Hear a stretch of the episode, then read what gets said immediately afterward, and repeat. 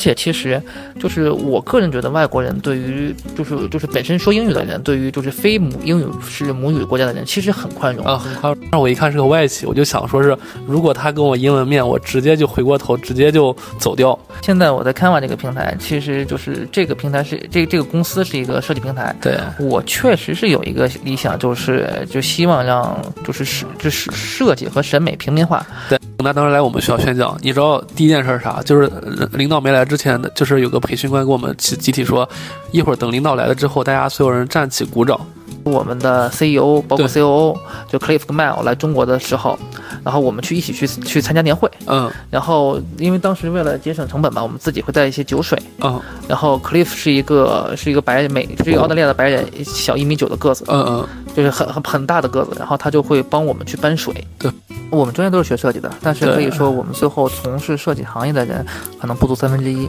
现在开嘛，就是就是混合办公，大家可以选择在在家或者在公司，但是我觉得我最开心或者是最充实那段，反而是，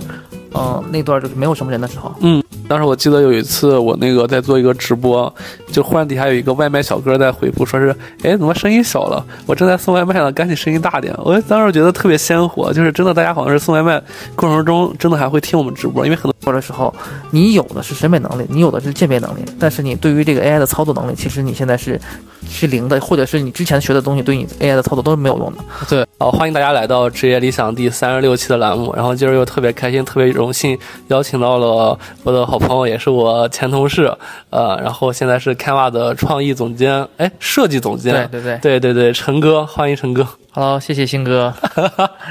对，好久不见，好久不见。对对，因为因为我跟陈哥的话是在领英时期的同事啊，然后陈哥是一八年的时候其实离开领英去了 Canva，对，之后其实我俩唯一一次碰面应该就是上周上周六。在澳大利亚，在澳大利亚偶遇，对对对。对。然后陈哥其实是一个很典型的外企人了。其实除了第一份工作之外的话，都是在外企，从领英到 Canva，应该也是快十年的经历了，是吧？对，十年多了。对对对对，所以那个今儿其实我也说是很，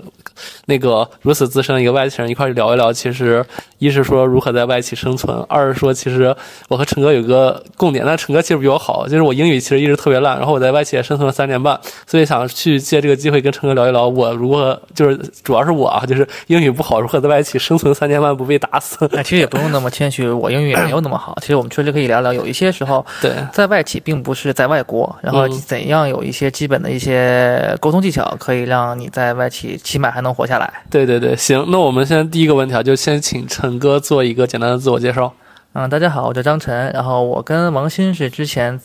在一四年到一八年，我在 LinkedIn，然后王鑫应该是在一六到一九，对对对对，然后我们大概有两年多同事，后来呢，我们从同事变成了网友，然后变成了。那个朋友圈好友，朋友圈好友，然后虽然见面不多，但是我知道他的一切行踪。我天天发朋友圈是吗？对对对，对，我是因为他之前做探店嘛，我是探店的探店类内容的忠实粉丝，所以经常会看他去哪洗澡了。对，所以你有没有根据我的探店的东西去我去的店？嗯，有的，有的，有的是有的。去哪个哪个澡堂？呃，那个。假粉丝，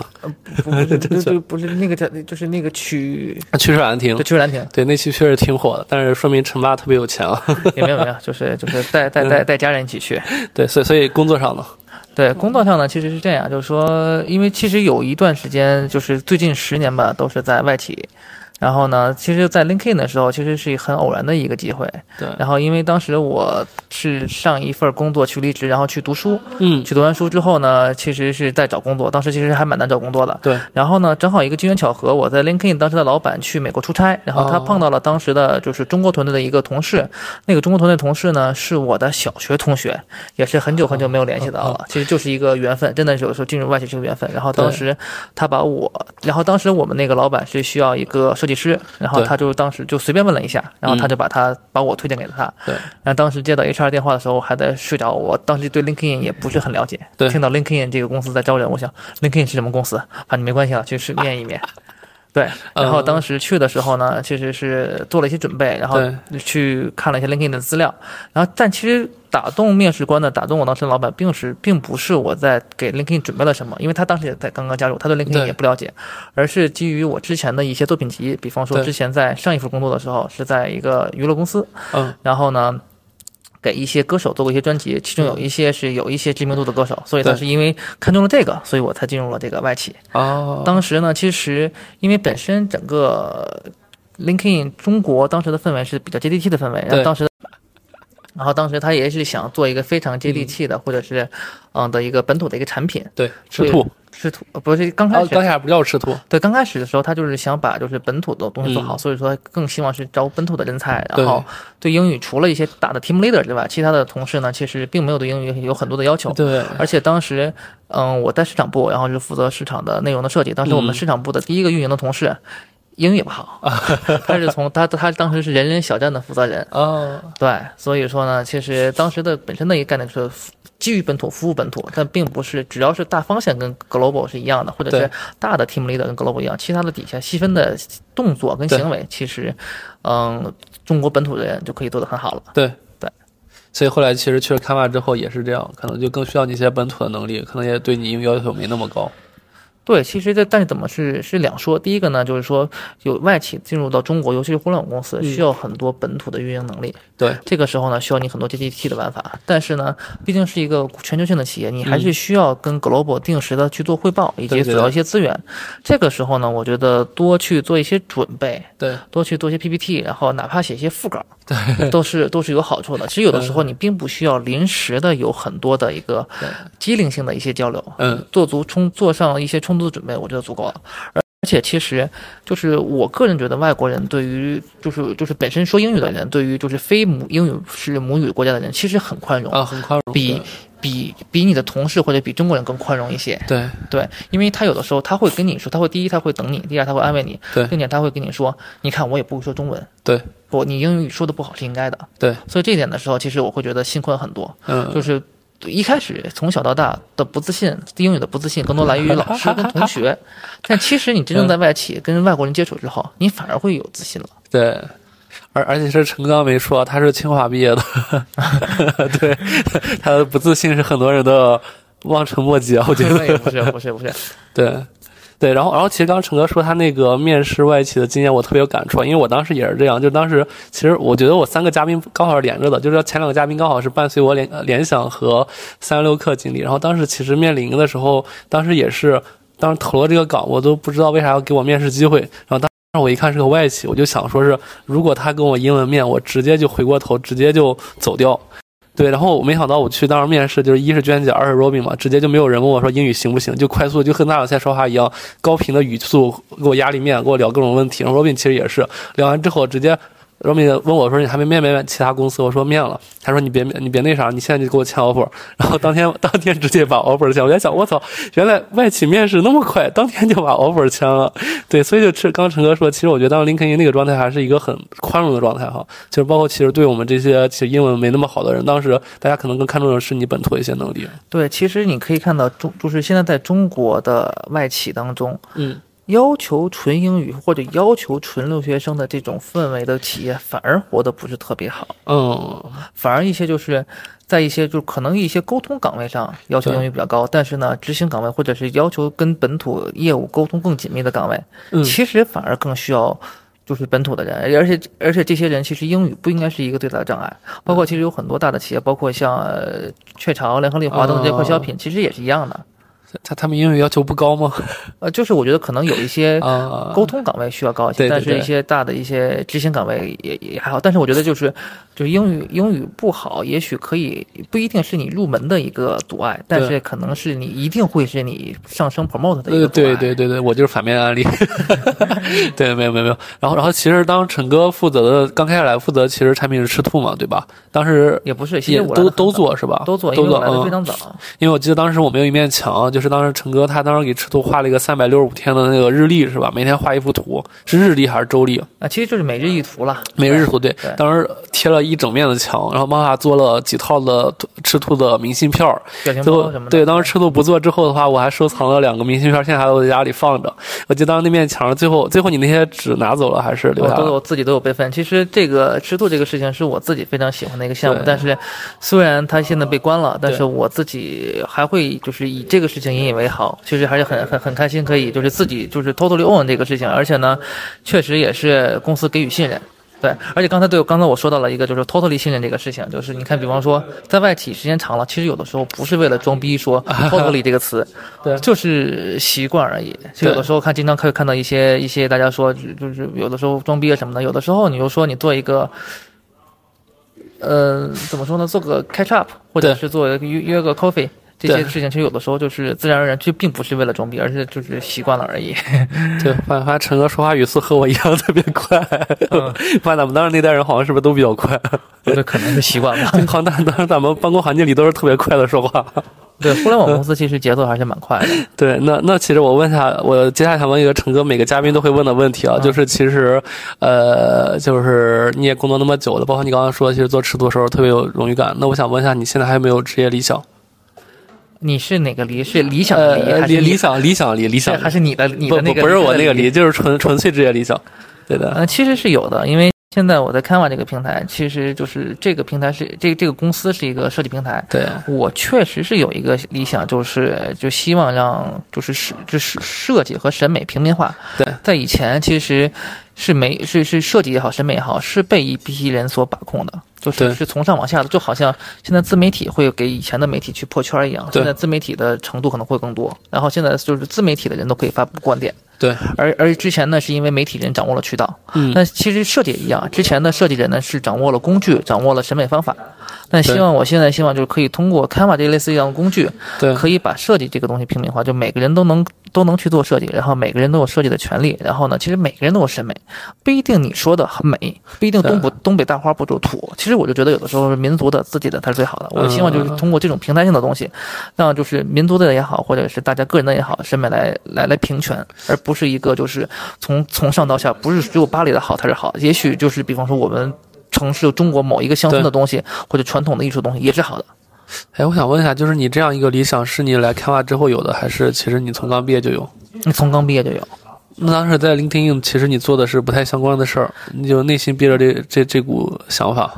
对，其实这个东西就是因为只有在适合的环境才会有，就包括现在咱们做自媒体，自媒体一样，以前自媒体就是被从上到下所管制的，哦但是现在有这个技术平台，你才能做这个事情。所所以你当时其实来 Canva 你还挺开心的，因为刚好有这样一个平台能让你做这样一件事儿。非常非常开心。我在 Canva，我在 Canva 第一个做的项目就是，或者是当时在嗯去 Canva 述职的时候，对我的想法就是，就借用央美的一个校训，就是设计为人民服务。嗯，这我觉得确实这个是因为以前的设计可能。比方说，一个很牛逼的一个设计总监或者是一个设计的负责人做的设计，他只能服务于一个乙方，对只能为一个人来服务。但是通过这种开发平台，我可以请最牛逼的设计师嗯做成模板，对给所有人用。对所以这样的话，其实每个人可以花很少的钱就用最牛逼设计师的东西，这就是一种平权的体现。对，其实陈哥聊到这了，因为我觉得我的平台虽然只有一千五百个人，但其实应该是相对比较高知的人群哈。就是陈哥要不要聊一聊 Canva 这个平台是做什么的？因为我觉得就是大家知道 Canva 其实巅峰的时候应该是独角兽公司全世界排行榜第六，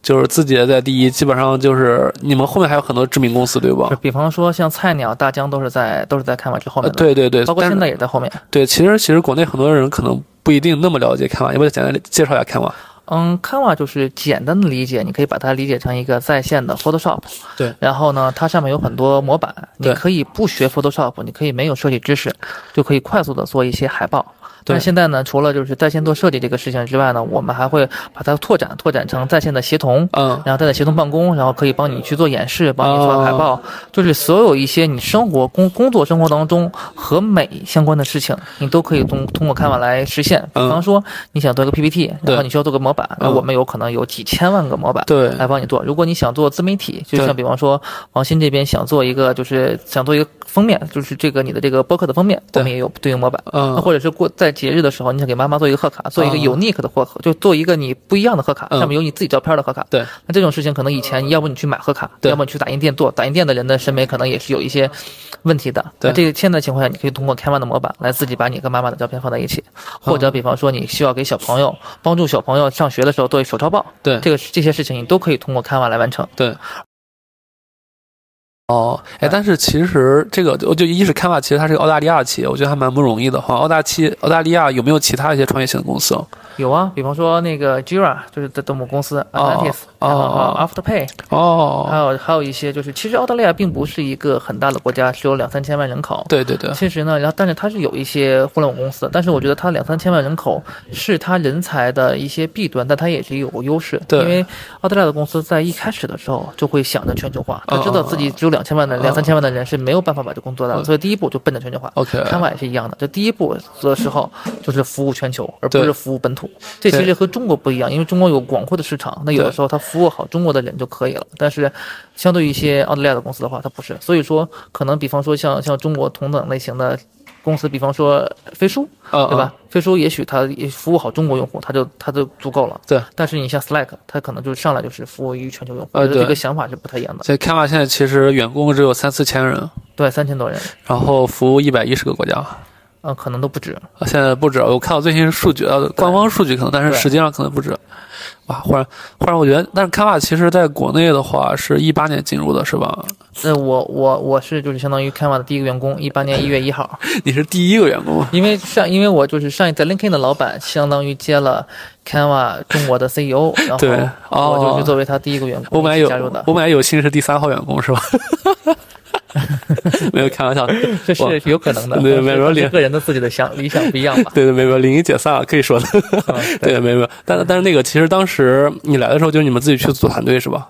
对自己是组团队团队。哦，然后就慢慢现在其实整个中国是有一二百人哦。中国现在一百多人，分两个办公室，对对就是北京和武汉。但其实，嗯，嗯，悉尼还有一个就是 China Hub，就是在在悉尼的一些同事也支持中国的业务。OK，哎，但是所以你们现在是更偏 to B 的业务啊，to C 的业务啊，就是 Canva 的话嗯，，我觉得是都在做的，to B、to C 都有。哦然后 to C 呢，我们主要提供内容；然后 to B 呢，我们主要提供工具。对，你觉你觉得其实 Canva 和现在可能国内更一些 fancy 或者更更娱乐化，像美图秀秀那些区别在哪？因为我我有时候拿美图秀秀也能做海报啥的。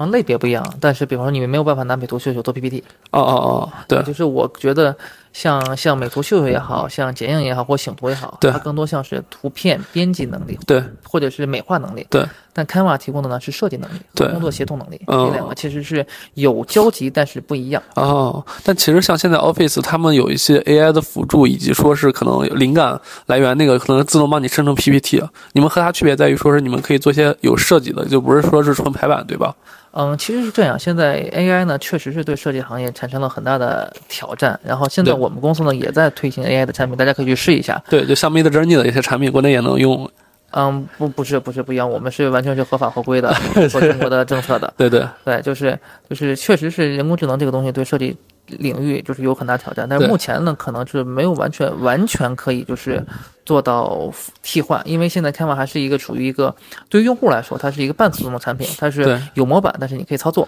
对。但是比方说现在我们一些人工生成的东西的话，它还是一个全自动的，它虽然可以嗯生成很好东西，但是可控性比较差，对，所以这个是不，我觉得是服务于不同空间和不同领域的人的东西。呃 OK，哎，是所以现在现在 Canva 的话，继续去做，其实也会去更贴切 AI 的东西，然后当然，当然。嗯，对，因为就是就是我们可能会做一些，嗯，就是 以文生图啊，或者是文生文啊，嗯或者是一些就是和 AI 就所有的最新的模型算法，我们都会更更新。但是呢，可能我们会做一些本土化的改进，使其符合我们国家的政策。对，而且今天其实我有个特别深的感觉，因为我是一直是甲方嘛，而且是广广告公司的甲方这种，对，所以我其实我的供应商去做一页 PPT 的话，可能都是四百块钱、五百块钱，甚至更贵一页。嗯但其实像陈哥这样的产品出现的话，可能就直接大家用 Canva 能做出可能像他们一样品质的东西了。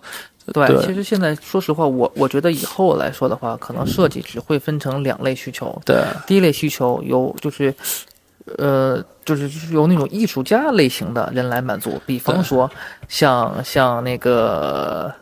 原研哉，对吧？啊啊啊对这种艺术家风格，它可能更它的 branding 效果更大于它的品牌设计的提升，对，这是一种。然后就纯定制化的，对这种东西是是一种。剩下的除了这种艺术家类型的，那可能都会被 Canva 这种平台类型的东西所替代。嗯，然后中小设计公司的它的生存空间可能会被进一步压缩。明白。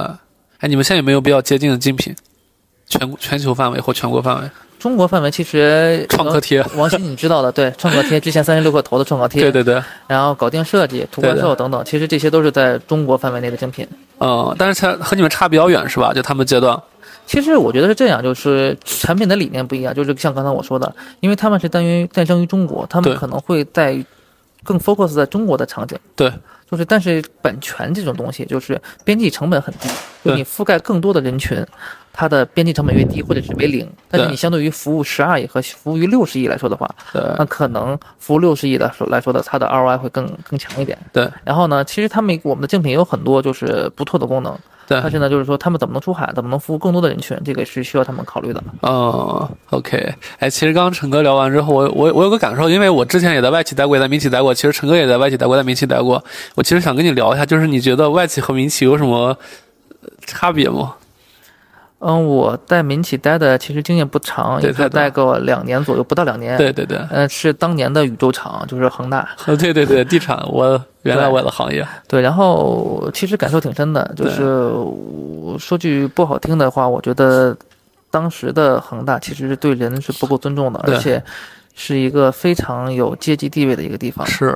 对，然后当时现在其实有很多也已经爆出来，当时就是各个地方的领导的排场会非常之大，啊，对我看到那个 Excel 太吓人了，对对各个酒店了，那个有有很多是有有很有很多是真的，真的就是领导走到哪里，电梯要控到哪里，是是，是。专门有人去给你控电梯。我有个特别深的印象，就那当时来我们学校宣讲，你知道第一件事是啥？就是呃领导没来之前，就是有个培训官跟我们集集体说，一会儿等领导来了之后，大家所有人站起鼓掌。就他告告诉我们，然后等那个宣讲的领导来之后，集体站起来鼓掌。对，当时就是感觉工作的时候，大多数的工作是是服务领导。我在一年半的工作的经历当中，大多数的是服务领嗯导。但是，当我在把所有的精力放在这上面的时候，我觉得这公司的应该不会有太多太大的就是业业绩的产生，或者它的业绩产生不来不依赖于每一个员工。对，所以这个时候我就觉得这个产业，我觉得我不喜欢，我觉得我自己没有办法去贡献力量，嗯所以我才离开了这个企这个这个这个行业。因为我只待过这个企业，所以别的企业我不知道。对，然后呢，在外企来说的话呢，我觉得可能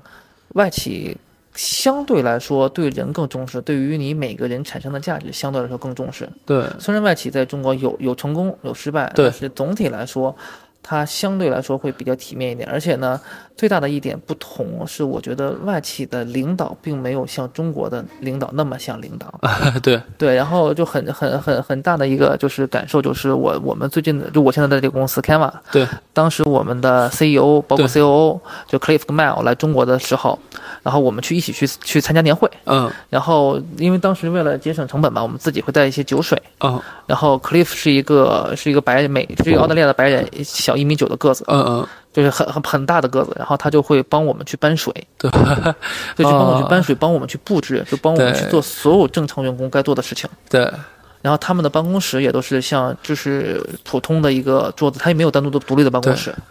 然后其实，在身家四百亿的这样的一个企业里的 CEO 跟 COO 是这个做派的话，对。那其实你就会，其实所有的领导都不会都不会像国企的领导那样。当时我记得在恒大的时候，是很小的一个领导，可能只有一两个人的手下的时候，他只有有一个自己的办公室。对，这个时候我会清楚觉得他是一个就是天然的一个隔阂。对，而且其实我记得当时我在领英的时候，就是可能我在天津出差，当中国区 CEO 看到我在出差，之类就我在我朋友圈底下回复说是，呃，找个酒馆喝两杯。就是在外企可能就是这种好像是很常见的，就不管领导地位多高，包括其实当时最典型的是，当时我拍抖音的时候啊，就当我拍抖音的时候，后期可能稍微有点流量了，就那时候可能你已经离开领英了。我知道你那个，对，然后那种各种的领导啊，就一来出差或怎么的，说，哎，王鑫，你这集等会儿拍啊，晚上跟着我一块儿拍一下。就刚开始很多人不愿意，后来都愿意加入。但其实可能放国企、民企、国企的话，大大家可能会碍于面子，不会说是参与这种那么 social 类的拍摄。就可能我给他们定的角色，就是烦人的老板或者被员工 PUA 的人，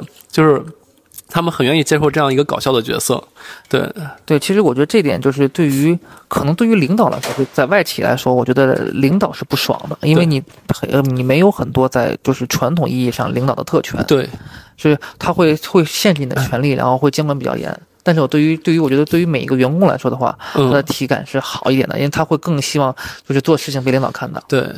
而而且而且，其实我我我有感觉，就是我外企离职的朋友，就是怨言是少的，就是肯定是感激多于怨言的。对，但是其实我很多民企离职的朋友啊，永远都是在黑自己的前司啥啥的，好像就一直有这种感觉。对，当然外企有好处也有不好处，就是外企呢，它毕竟是一个全球化的东西，但是必须要去服从全球的策略。对，有的是，但是中国市场有的时候是一个特殊的市场，是，然后可能是会需要花更多的解释成本和理解成本，让让总部的领导们去知道中国这个市场的特殊性。对，但有的时候呢，就是他们的理解不够，或者是中国发展的太快了，又慢，在他刚理解上一个层次的时候，他已经进入到下一个层次了。对，这个时候的沟通成本比较难，就包括刚才一开始最开始讨论的问题，就英语是不是很重要？那这个时候，在中国的你的英语好的话，会就会很重要，他会理解你，会支持你。对，如果你英语不好的话，他可能很难理解你在做什么。对对，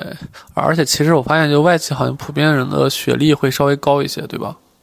嗯，相对相相对来说可能是吧，可能是因为就是比本身他要在国外成立一个办公室，他的成本已经不少了，他更可能因为人的成本，其实在整个公司运营成本当中不是一个最高的成本。对，他相对来说，我宁愿多花一点钱去找一个好的人，因为他觉得可能效率比较高吧。对。对，其实而且说到学历，有的时候我觉得有的时候也是运气，其实并不一定是你自己有多聪明。我见过非常多，就是前一前前一阵我去我去就是去福建去参加一个游学的活动，然后见了很多福建本地非常优秀的这些创业者，对，或者是前辈创业者，就是我们父母辈的人，他们都没有学历，都是初中高中的学历，但是他们身上的闪光点是，嗯，勇敢，对，就是敢于冒险，勇敢。然后这些反而是我觉得是一些高学历人身上所没有的，对，而且这有高学历人身上其实可，因为他可能很轻易的拿到一些东西，反而会有一些畏手畏脚，所畏畏缩缩。对，哎，其实聊完这个话题，我想聊一聊，就是我在外企这几年如何三年半的时间英语特别差，去混过去的状态。就是就是陈哥，其实原英语他说他差，其实相对还好，因为毕竟他他他这么多年其实一直在一个英文的环境里呃成长嘛。对我当时其实英语属于什么，就基本上跟人沟通的话都是你能听，我能听懂你百分之六十、百分之八十已经算不错的。就可能很多朋友去特别好奇，说我当时怎么就是在外企三年半的时间还能活下来，而且还有一次 promo 的一次机会。对我当时基本上好像就是每周例会的时候，我基本上会躲在一个就是视频里看不到的角落，这样的话就没有人去 Q 我。对我也经历过你这个时候。但是我觉得其实，就勇敢里面谁都有错误，对不？谁都有短，不是错误，错误，谁都有短处。我觉得，呃，勇于克服自己的短处，也是你就是一个人的一个行为的一个东西。就是比方说，你之前就是无论是比方，比方说我们现在就是我虽然是一个底底就是设计师出身，对，但是呢，现在作为一个团队管理的，我需要去补足我团队管理的不足。然后我需要对整个团队管理的话，我对他们进行绩效考核，对我需要补足人事的不足，对，然后以及在互联网公司一些数据。我们如何进行数据考核？如何进行数据的表达？这些东西都需要我补足。嗯，那这些东西呢？那可能对于我来说，如果我去去提需求，那可能需要蛮长时间。那我不如直接自己去学 cycle。对对，然后 你自己学了，扔了。对自己学一些简单 cycle，可以自己去跑数。好吧。对吧？然后如果是比方说人事的话，你去自己学一些人事的一些一些规范。这样的话，你在进行团队管理的时候，你知道绩效该怎么打，对，知道每个人该怎么管理，是哪些是软性技能，哪些是硬性技能，哪些是纯业绩，对，这怎么来比例？然后怎么对进行不同的团队进行来这个管理？这个东西我是觉得是不停学习的一个过程。我记得特别清，当时是赤兔有个时代百问是吧？对，当时时代百问那个 H 五的技术是好像当时特别新的一个技术，我忘了叫啥了。对，就是 H 五。呃，对，但那个其实你用了一个三 D 的东西，当时 CSD。对，当时好像你是现成学的是吧？本来其实不会那个东西。对，其实就是包括有很多，就是包括现在，就是我在也也在念 MBA，其实就有很多东西，我都觉得是职场是是是真的是需要你不停学习的东西，而且有很大的一个，就你看这个人有没有潜力，就是说他肯不肯认识到自己的不足，嗯，但是肯不肯承认，因为有的人是不肯承认的，对。如果比方说我肯承认我的不足，然后我这个就是说明我发现了不足，然后我去想我我我承认了，我就会想办法去补足它。对。那些有的有的同事或者年轻一点的同事的话，他会觉得。他不承认，或者是羞于承认，这个时候其实他的进步空间就有限。嗯，如果我非常会喜喜欢那些，就是说。我告诉他不足，或他自己告诉我，告诉我哪里不足，然后他去寻求帮助，寻求跟前辈去给他指导。这种这种人，我觉得反而潜潜力是非常大的。我笑到想起来，当时其实我英语不足这件事儿，所有人都知道，然后我也在不断寻求不足。但是我英语出现了好多，就是新加坡有好多我的导师，大家是以教会我英语为荣。然后就是，包括当时其实比利给我报了两万块钱课，然后我自己也在很努力的学，然后后来好像没学多好。但是我感觉当时我就彻底暴露，就别人可能想藏起来，说是自己不让人没发现自己英语有多不好。然后我是每见一个人说我英语不行，就是我英语不行，然后我就当时那个状态还挺好玩的。对，这就像好像刚才我说的，就是，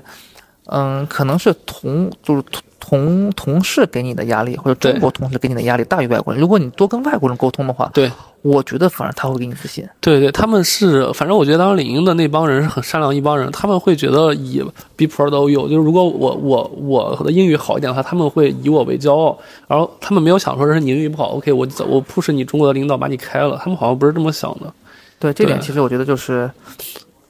嗯，怎么说呢？就是培养重于选拔吧。对对嗯对，一旦你是自己的人，可能他们就觉得要如何帮助你。对对，反正我就是觉得，就是英语这事儿，我觉得是一个终身学习的事情。那如果你是觉得是一个不好的情况，或者是不够多的情况下，我觉得，嗯，没有谁天生就会，也没有谁天生就不会，只能说自己多补补吧。或者，因为比方说像我的话，我也会经常跟大家开玩笑说，我我的英语只能仅限于我工作，或者是仅限于我现在这份工作。对，如果你让我去跟别人去唠家常，对那可能就不行了。你老好的，对，来，那下一个问题，其实因为陈哥是学设计的嘛，对，然后我其实想蛮想聊一下，就是你你算是你们专业里比较跳脱的嘛？就是你们专业大部分都是学什么的？就是这个毕业。我们专业都是学设计的，但是可以说我们最后从事设计行业的人可能不足三分之一。哦，那上人干嘛去了？对，有很多去去一些，比方说公务员啊，或者其他的一些比较稳定的岗位，或者是回回老家，因为我们班就是设计行业嘛，女生比就设计专业女生比较多，可能三分之一或者四分之一的人是男生，然后这些人里大概有三十多人，大概有十个人左右去嗯从继续从事设计行业，嗯嗯其中一大半是是男生。，OK，对，因为可能确实是设计行业在以前，包括现在，可能都是一个相对来说比较辛苦的行业。呃，但那你其实是央美加清华美院是吧没？没有央美传媒大学，哦，传媒大学，所以所以你刚刚说的是传那个清华的同学，还是说是当时中传的同学嗯，中传的同学，？OK，清华的同学里面从事设计行业的，就是清华的硕士里面从事设计行业有一半儿吧。但清华确实是有很多的优势，有很多的同学去考公哦，或者去当老师，就是相对来说更稳定的一些行业。因为可以看到，其实考公跟从事老师的还是女生多一些，嗯，嗯，进企业的男生多一点。哎，所以其实设计在现在不是一个高薪的行业嘛，就在如今也是。嗯，怎么说呢？嗯，在如果设计这个专业分很多类别，对，如果你是进入互联网公司，对可能或者是大厂，可能还不错。但是如果你是进入了一些设计工作室、广告公司，对现在就是是一个夕阳行业。我觉得这样就是行业跟专业是不一样的。你这个专业你进入了哪个行业，对那可能会随着行业有起伏。因为我想起来，就是我侄女她是那个北影的学软件学设计的，当时我她去年前年毕业，然后我帮她找工作，就去一些动画设计公司，就比如说是，哎，我都忘了那些公司叫啥名了，就是反正就一些比较大的设计公司，然后当时他们开的工资都是四五千。所以我就想起来，我本来以为设计这个行业其实蛮赚钱的，因为一张图可能花多少钱多少钱的。后来我看找工作的时候，发现哇，好像还挺难的。设计行业其实就是一个纯体力的行业，我觉得就是一个算设计师虽然是一个技能，但是相对来说还是一个纯体力的行业。对。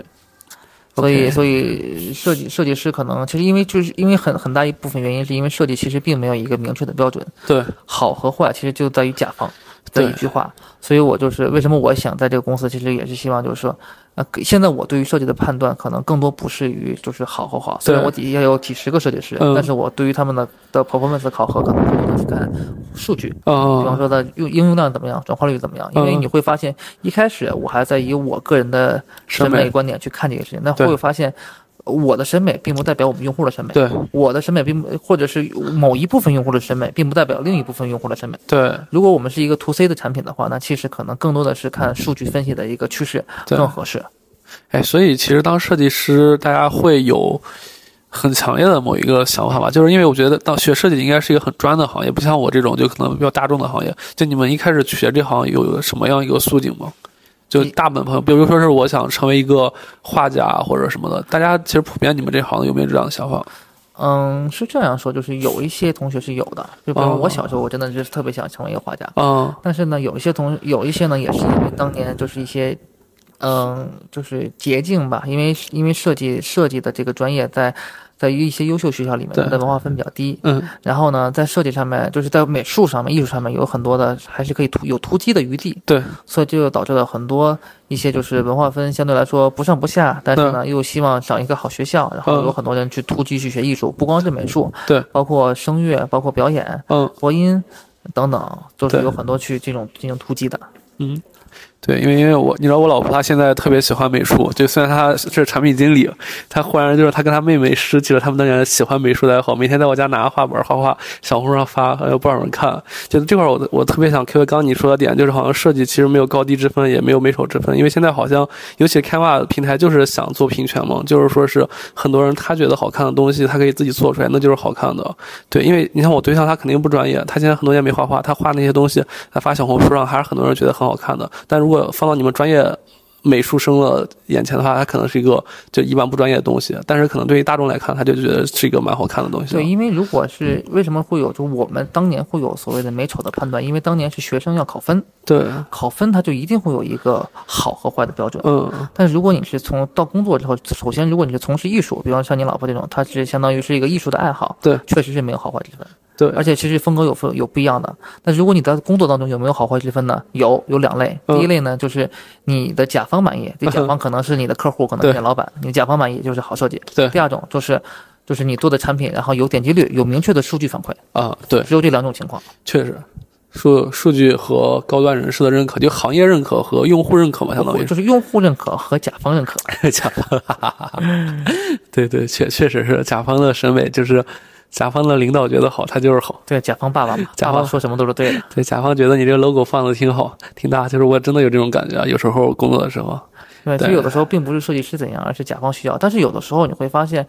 就是甲方有的时候说的话并不一定是错，因为他们可能在不一定是学过很多年美术，不一定学过极简主义或者是巴洛克等等，但是他基于自己商业的需要，其实他是有一些认知的。他可能不会设计技法，但是他知道他想要什么，他的商业需要什么。嗯，这个时候有的设计师。在进行这些所谓的审美上的 battle，其实设计设计不是艺术，设计不是美术，设计是为商业服务的。嗯，然后设计设之前的设计叫装潢，后来叫平面设计，最新的就是现在教教学改革之后，所有的平面设计叫视觉传达。嗯嗯，就是视觉传达，首先第一个两个前两个字是视觉，第二两个字是传达，就说明你要把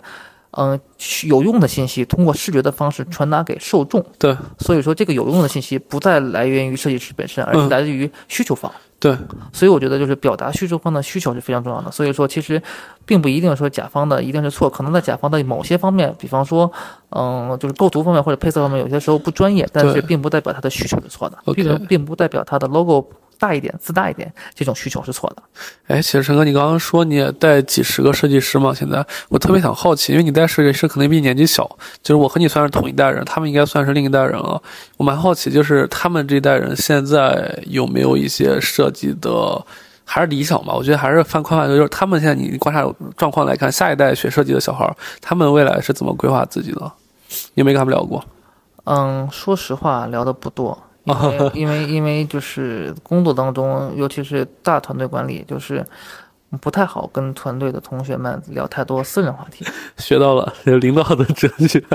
啊，对，确实是不能聊太多私人话题，因为有的时候聊太多私人话题，这样的话，有的时候会产生一些误会。啊，明白。对，就会让别人别人觉得亲近，是吗？哎，不是，就有的时候是你不是这个意思，但是呢，你毕竟是领导啊，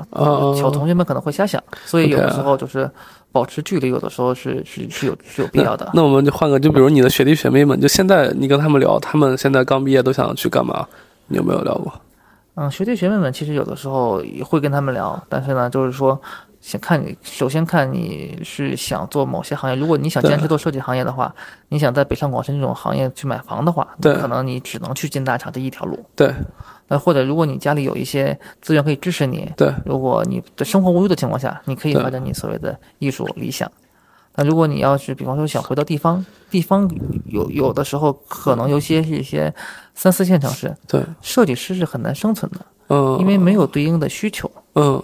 所以这个时候就看看同学们师弟所谓师弟师妹们的选择了。OK，哎，其实陈哥，我有个特别好玩的事，就是我乙方有一些可能也不是专业学美术的，但是他们现在其实经常办自己的画廊，他一幅画可以卖三四万。然后我跟他聊，我说你真的能卖出去吗？他说他每次都能卖出去。就我我本来以为这行是不是现在还挺赚钱的？包括这种画廊卖画，其实还是挺热门的事儿。刚跟你聊完之后，好像这行现在也没有那么的艺。吧，对，艺术品有很大的一部分，艺术品跟电影一样，就或者是娱乐行业一样，有很大的一个功能就是钱，因为它没有标的。对他，当他三万块买这幅画，他真的能卖出去，还是他就真的觉得就这幅画能值三万？这个真的很难说，就是好像、啊就是好像一个女生花会花十几万或者是几十万去买一个包一样，她真的会几十几十万吗？就是奢侈品是很难定价的。如果你把它当成一个奢侈品，OK，这个道理说得通；如果把它当成消费品，那它不是个消费品。OK，好吧，哎，所所以现在画廊多吗？就是我我不太了解，嗯，不多。其实画廊更多的要么就是收藏价值，收藏价值有的时候会有洗钱的需求，或者是真的就是想把钱花出去，啊，对吧？就是就他们买一幅画，就跟我们买一杯咖啡一样，想把钱花出去。然后但是呢，嗯又没有那么好的消费品的标的，对这个时候可能他会去投资一幅画。所以现在其实年轻的画家，就是能做到一幅画卖几千块钱的人，其实都不多，是吧？就是大部分人可能就还是踏实上班。对，因为说实话，就是艺术品这个行业是随着整个，嗯，就是整个经济形势就是上升下降而而波动的。嗯就比方说最近这些年，地产不好，嗯作为中国最大的一个领导领导类的 GDP 的一个行业，所以导致最近艺术家都没有饭吃，这个是真的。好吧，行，我们聊个轻松的话题。这个话题刚才聊得好沉重。嗯就是其实陈哥一直在外企嘛，就刚刚我们俩聊了蛮多，你觉得外企挺好的地方，你有没有几个比较觉得好玩的故事，或者说比较温馨的故事，跟大家分享一下在在这些年的一些工作的经历？就比如我我的话，我我可能我记得和你们比较好玩的一事儿，就是当我刚来公司的第一年，若冰让我办那个跨年晚会，对吧？当时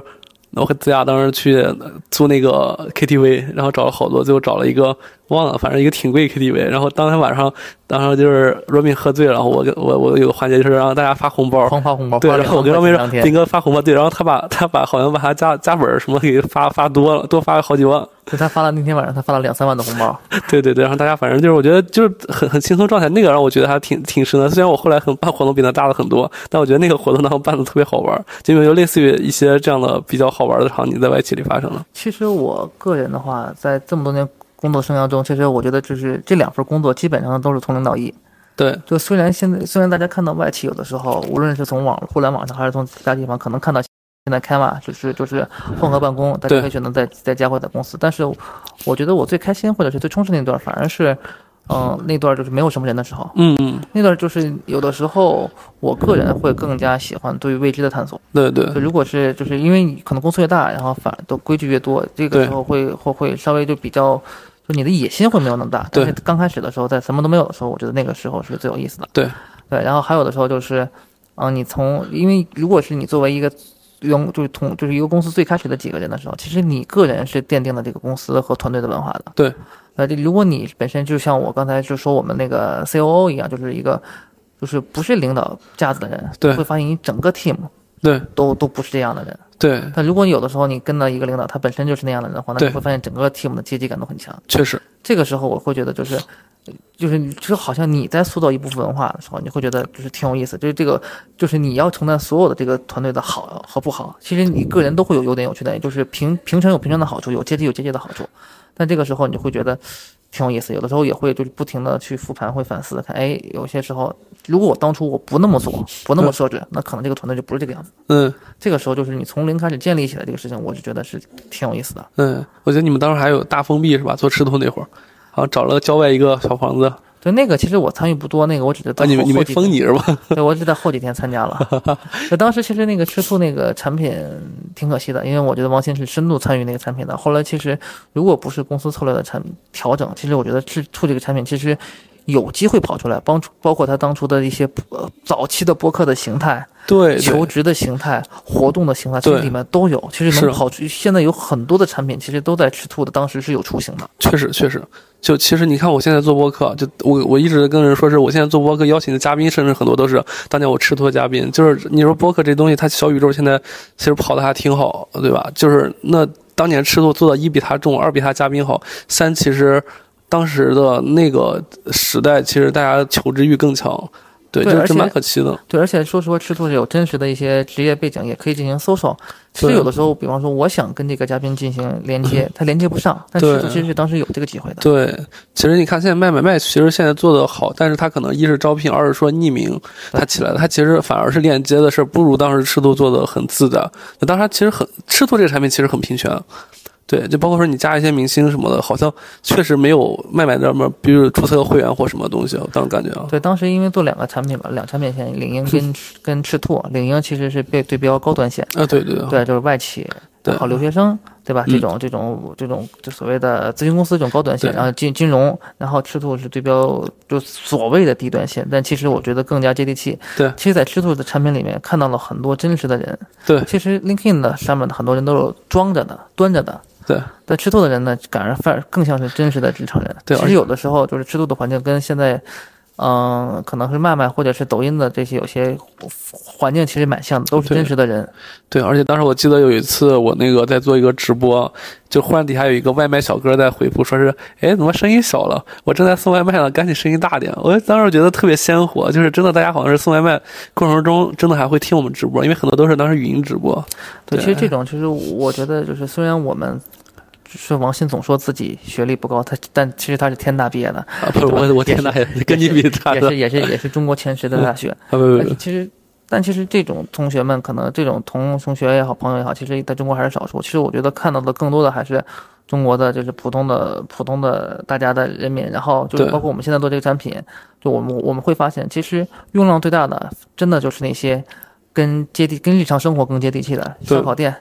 呃，招聘，嗯，然后嗯喜，然后有一个很好很有意思的设计类别，我们叫喜报。嗯，对吧？就是一个人的头像，说呃破万或者破十万，这种就是就是四 S 店啊，或者是、哦或者是地产什么这种这种他们做的一些个人的一些奖章或者海报，嗯这种东西就是我没哦完全没有办法去跟跟跟我们的就是 global 的 leader 这是什么东西，嗯，OK，它真的是用量很大，而且我会觉得这个这些东西就是有了 Canva 这个产品或者有了这一类型的产品，服务这些人群是真的是有意思。对，而且有一次我去呃美团大学去做分享，然后是美团大学的所有的这些听众是就是美在美团入驻的快餐店的商家，对，教他们怎么做 banner，教他们怎么做餐饮的宣传，会觉得非常有意思。嗯。他们这些人才是真正的就是生活当中活生生的人，而不是就是像而不是我们所谓的什么意见领袖啊 QL 这些对。山山天上飘着的人，这些跟这些人沟通，我觉得会更有意思，会觉得他们就是在你身边。对，因为天上飘上人，他们可能做这些海报根本不需要你，可能有人帮他做了，或者说是自己真的就是逼着自己学 PS 啥的。反而就是那餐厅老板，就刚刚你说的这些人，他如果没有 Canva 存在的话，他可能真的就是花钱去雇人做，然后做了一个特别 low low 的贴上去了。对，就是其实就是可以让他用很不要或者甚至不要钱都可以做成那些对东西。对，呃，这个其实是挺有意思的。然后其实我总觉得，其实人和人的差别并没有那么大。就无论是你是清北毕业的、哈佛毕业的，还是说普通的人毕业，其实可能没有那么大，就是一个机遇的差别。对对，所以说就是能和更多的人进行沟通，或者能能帮助他们更多人，其实我觉得比服务于一个大大大老板或者大一个的 QL 带来的成就感会更强。对，所以陈哥还是一个特别有理想主义色彩的一个人。其实当时你两段经历都是相当于跟个外企从零到一走嘛，对吧？对，对对，而且其实最开始其实感染你的还是说这个企业要做的事儿。对我当时就觉得我这个这个产品太牛逼了，我可以用 用一个，我可以用很少的一个资源去撬动，就是对很多人的力量。所以这个，嗯而且说实话，大家对设计的需求并没有那么的。就是设计并不是像大家想象那样什么特别创意、特别对个性，其实设计就是一个普通的服务，跟外卖没有区别。对，确确实，因为因为其实从广告企业来说的话，设计无非。呃就美丑再另谈，其实无非就是把核心信息用一些稍微艺术化的表达去，呃，把字儿稍微艺术字儿一些去表达出来。对，甚至不是艺术字，甚至就是直接是一个字就可以，因为大家可以看到现在抖音的所谓千人千面的广告，对，你是什么样的人，他就给你推什么样的广告。哎，对你喜欢点什么样的广告，就代表你的 taste 它是什么样子的。对对所以有的时候你会发现，经常会发现自己是一个被推送了一个黑底儿，然后就是一个彩色大字的广告，就说说明这个这种风格就适合你，或者是这种风格就是你就是爱点。对，确实。哎，蛮蛮蛮好玩的，就是所以所以所以，其实我觉得跟陈哥聊这期的话，大家可能本来会觉得说是我我我我和陈哥相对是个精英层次的人，但在其实大聊下来可以发现，其实陈哥很多洞察，包括喜欢很多事儿，反而是希望去探索一些可能大家真正感兴趣或者大众真的喜欢的东西，反而不是在探索很多精英层次的人。但包括其实 Kava 和当时赤兔，反而服务的人也都是这样的一群人，反而不是高阶的人。对，因为因为我本身也是在一个小城市里长大，然后我其实我觉得更多的时候就是，我觉得我这一路走过来，对，幸运大于努力。嗯，对，选择嘛，选择是对呃其，实不是选择是幸运，幸运，嗯，就就你你的选择是你有你有机会选择的时候才会选，就好像我刚才说的了，就是我去我去我去领英是因为我的一个很久没有联系的小学同学，对，我去到 Canva 是因为正好我老板去了 Canva，嗯，这两段经历，就是两段主要的职业经历，都是因为幸运。你不能说如果是有选择，但是首先的话，你要遇到这个机会，你才能选择。对，所以说，我就觉得我不是一个什么特别的人，而且我周围之前有很多、有很多很多就比我努力的多的人，我嗯会看到他们。那其实可能现在可能在因为我的幸运选择了一个幸运的行业，或者是一个幸运的专业，或对者现在的一些还还算不错的一些回馈回报嗯，但其实并不是我有多努力，而真的是可能是相对来说幸运一点。对，但但但但对，其实刚你说的，比如你来看吧，就是如果没有当时那个老板，其实很多人 promo 是没那么快的。对，就是你甚至你看我跳槽，就是甚至就为了变成一个 team leader 而跳槽。其实很多人他终其一生可能到四十岁都不一定能当管理者。对，嗯，对，我觉得这个就是总体来看，其实选择大于努力，但是你选择其实是你有足够的幸运，你才能有才能有选择的机会。对，而且要足够的能力。如果没有这样的能力的话，你真的当当运气来的时候你也接不住。那其实有很多时候就是在抱，尤其是对一些暴富的人来说的话，那其实可能真的就是纯运气。嗯，就是就是因为有的时候也会跟一些嗯、呃 senior 的人聊，其实对会发现他们也是普通人，嗯，他们没，有特别多的一个对。